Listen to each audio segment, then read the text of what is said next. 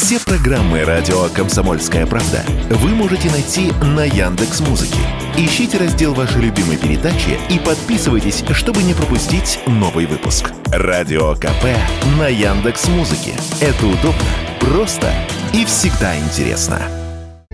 Почти биологическим оружием может стать букет цветов в случае, когда дарите его аллергику. И если об аллергиях членов семьи и близких друзей мы, как правило, знаем, то с коллегами, начальством или, скажем, педагогами наших детей ситуация иная. И вместо радостного сюрприза есть риск подарить человеку на 8 марта кашель, слезы и удушье. Чтобы не ошибиться с выбором, надо знать, какие цветы наиболее опасны. Главным образом, это те, что имеют много легкой пыльцы. Например, представители семейства астер, говорит автор YouTube-канала «Цветок» Елена.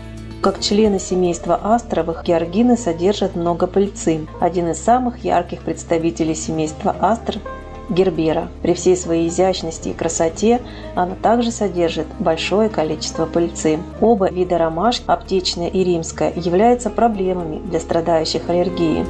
Часто флористы включают в букеты сухоцветы из семейства злаковых – рожь, тритикум, овес. Напомним, злаковые – довольно агрессивные аллергены. Могут спровоцировать обострение аллергии на цветы у людей, изначально страдающих от аллергии на мед, клубнику или арахис. Впрочем, самым популярным цветком для букетов к женскому дню по-прежнему является традиционный и безопасный тюльпан, сказала Радио КП президент Ассоциации российских флористов Валентина Сафронова.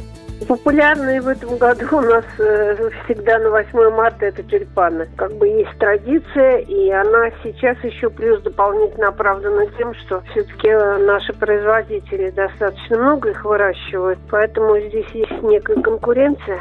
Вот, и поэтому тюльпаны, конечно, это самый оптимальный вариант, если, так сказать, бюджет ограничен. Между тем, по данным опроса, проведенного сервисом анкетолог.ру, более 80% женщин в качестве подарка ждут в первую очередь не цветов, а гаджетов, электроники или бытовой техники. Вот уж от чего вряд ли проснется аллергия. Василий Кондрашов, Радио КП.